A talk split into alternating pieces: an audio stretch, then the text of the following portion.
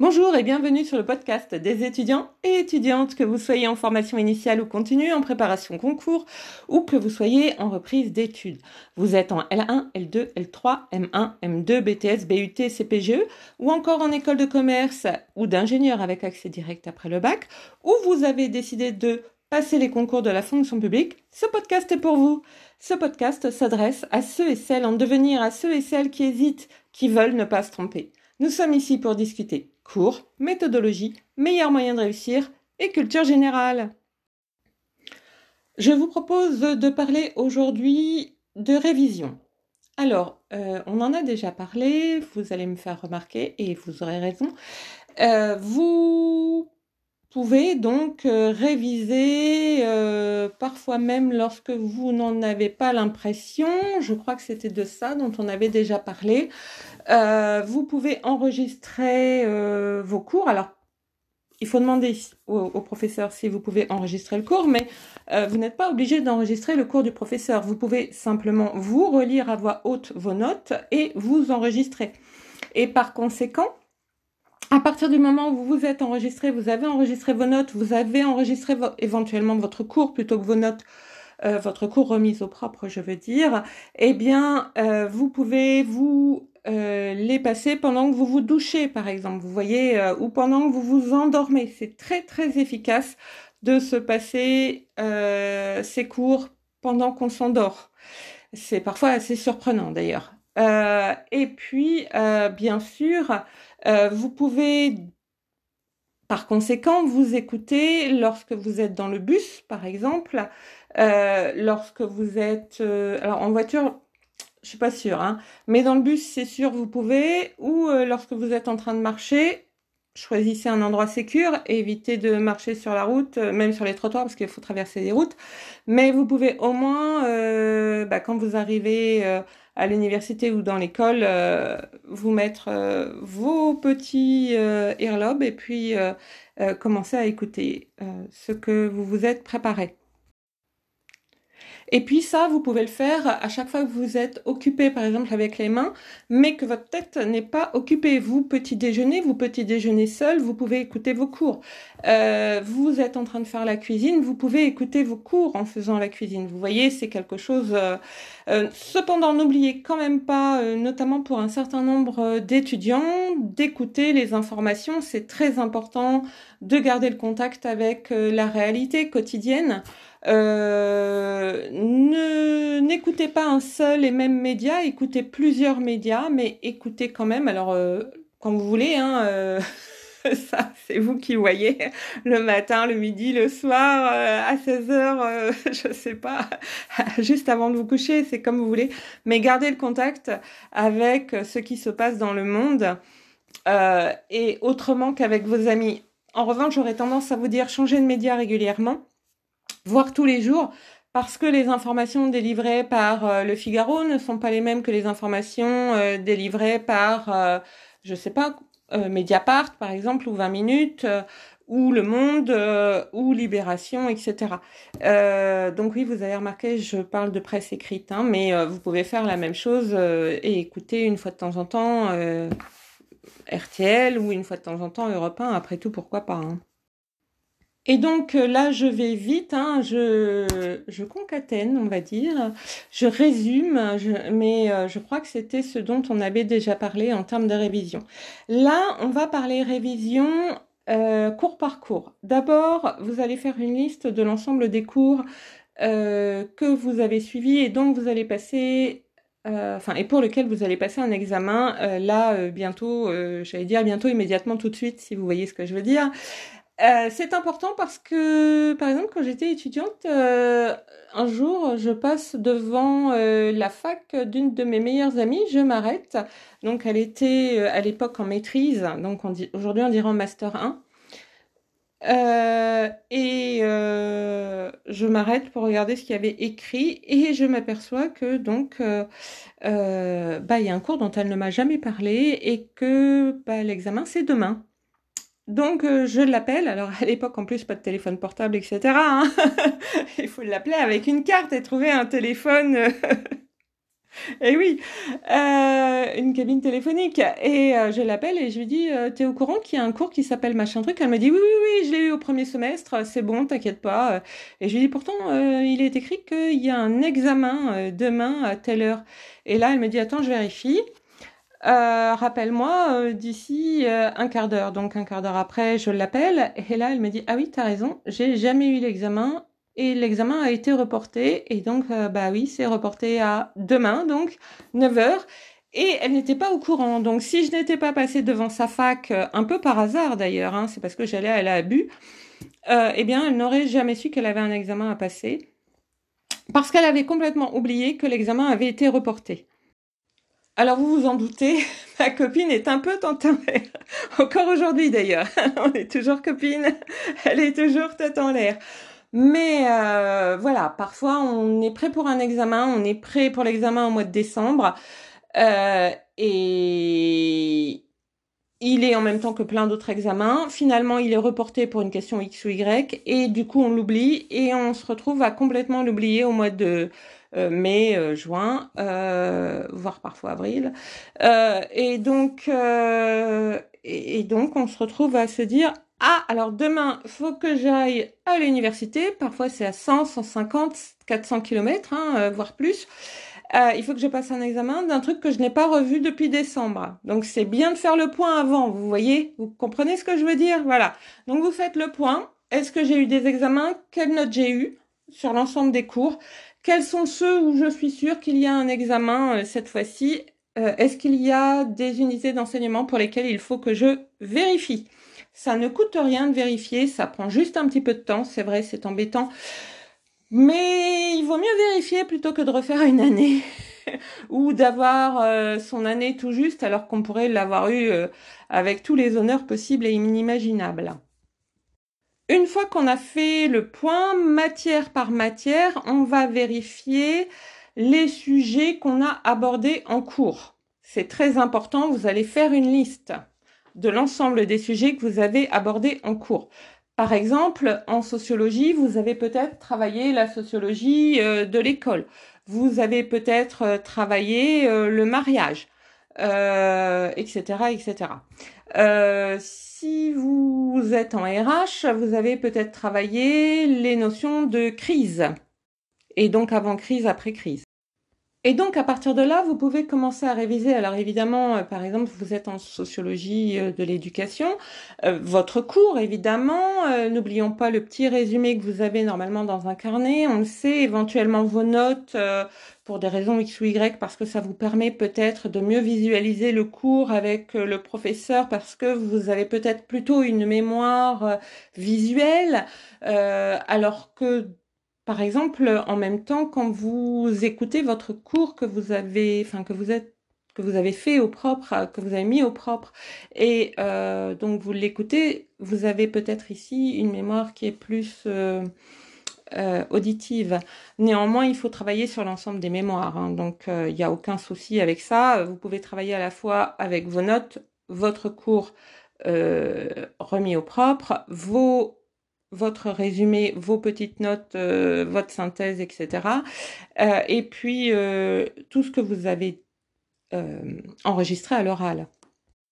Mais si je reprends par exemple bah, l'école, la sociologie de l'école, tout de suite vous pouvez vous dire quels sont les livres que j'ai lus et quels en étaient les auteurs. Est-ce que quand on parle sociologie de l'école, il y a des, personnes, des auteurs, des chercheurs euh, auxquels on pense immédiatement. Est-ce que moi je les ai vus? Est-ce que je connais un petit peu leur vie? Est-ce que je sais quand ils ont vécu?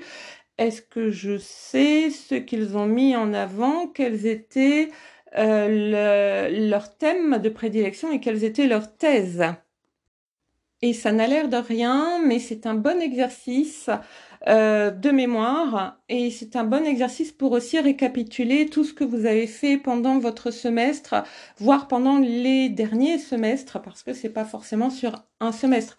Peut-être qu'en sociologie de l'école, vous avez lu, euh, je sais pas moi, Baudelot et Establé, euh, vous avez certainement lu aussi Bourdieu, par exemple, mais vous avez peut-être aussi lu Zaya Zeroulou, par exemple.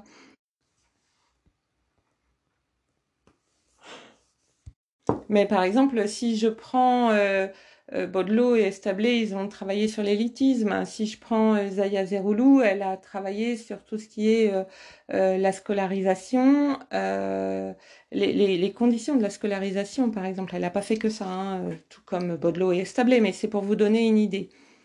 Il n'empêche, vous ne l'avez peut-être pas, vous n'avez peut-être pas lu, par exemple, euh, l'article qui est paru dans la revue française de sociologie euh, euh, sur la réussite scolaire des enfants d'immigrés, donc qui est de Zaya Zeroulou. Vous l'avez peut-être pas lu cette année, vous l'avez peut-être lu l'année précédente, mais vous avez fait une fiche de lecture et cette fiche de lecture, du coup, elle va participer de votre révision, forcément et obligatoirement, vous voyez. Donc euh, ça veut dire ah bah ça j'ai déjà lu et donc il faut que je sorte la fiche pour la réviser parce que de toute façon peut-être que ça ne rentre pas complètement euh, dans mon cours, peut-être qu'on a travaillé que sur euh, l'école, mais ça peut être un plus et ça peut être un plus par rapport aux questions que le prof va donner le jour de l'examen. Donc plus vous en saurez, mieux ce sera, vous voyez.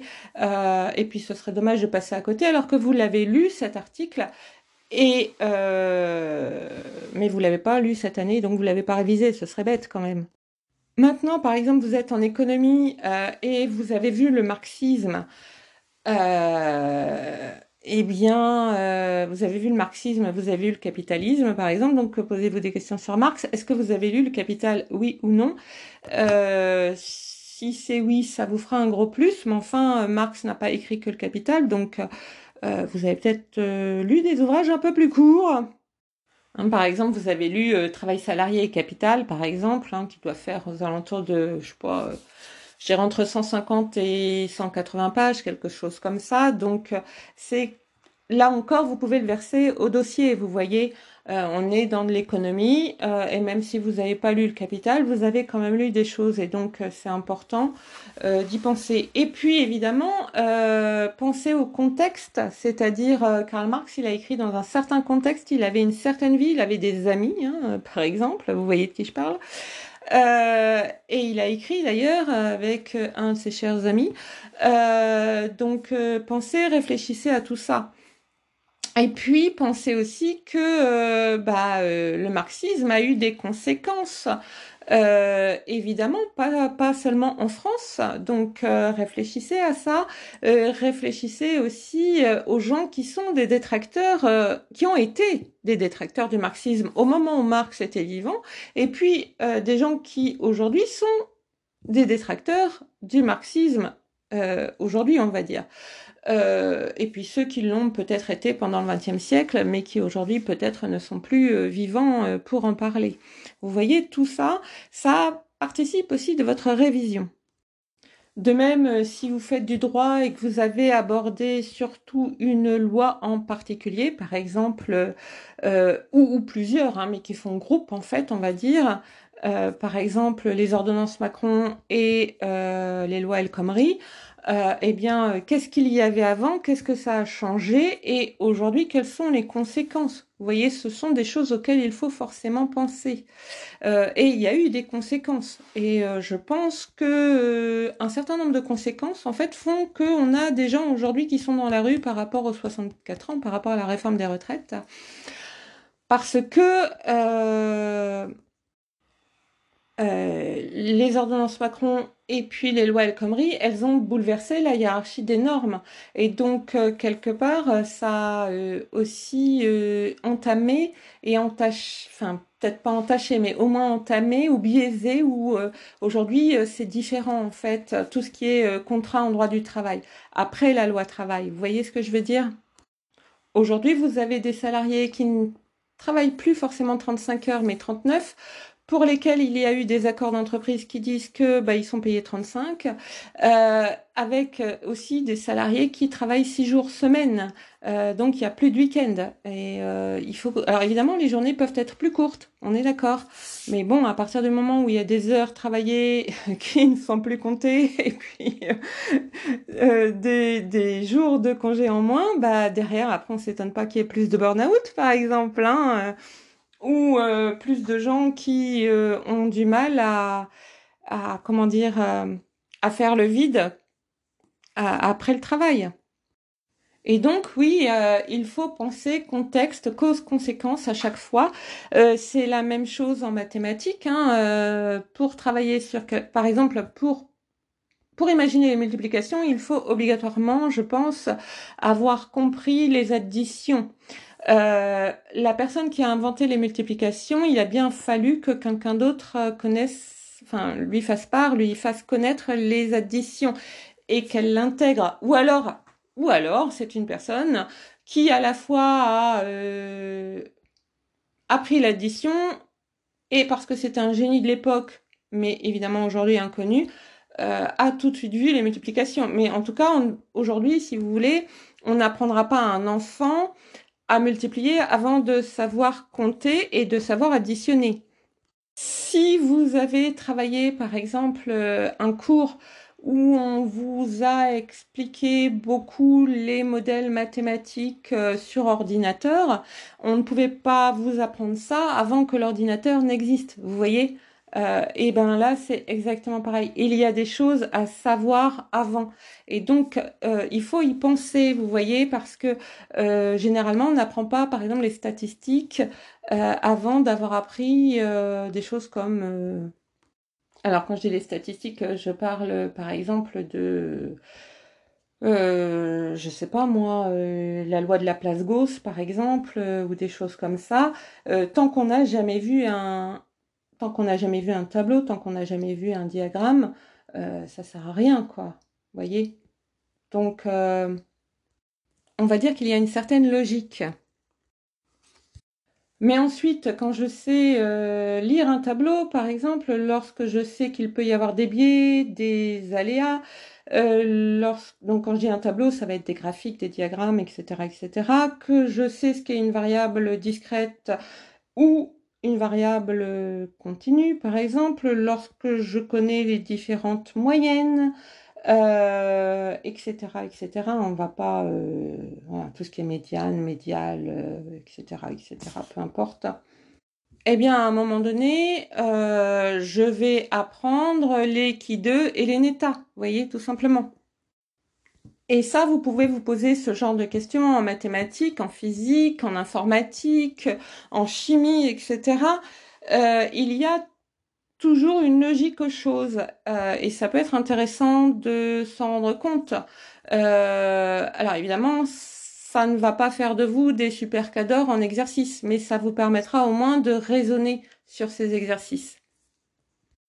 Après, il est évident euh, sur des matières, on va dire très scientifiques, qu'il faut, euh, il faut faire, il faut faire, il faut faire, c'est-à-dire qu'il faut faire des exercices, des exercices, des exercices, il faut faire des démonstrations, des démonstrations, des démonstrations, et ainsi de suite. Voilà, hein, il n'y a pas de secret, euh, mais vous pouvez aussi euh, prendre une formule qui n'a jamais été expliquée et chercher à l'expliquer. Après tout, pourquoi pas Le temps que vous allez passer à réfléchir, sur des formules mathématiques ou physiques ou chimiques, etc., c'est toujours du plus dans la révision de toute façon, même si ça ne fait pas partie de votre cours intrinsèque. On va dire que ça fait partie du cours extrinsèque, d'accord? Donc intrinsèque, euh, c'est le cours proprement dit, et extrinsèque, pardon, extrinsèque, pardon, euh, ça veut dire euh, qu'il vient de l'extérieur. Voilà, tout simplement.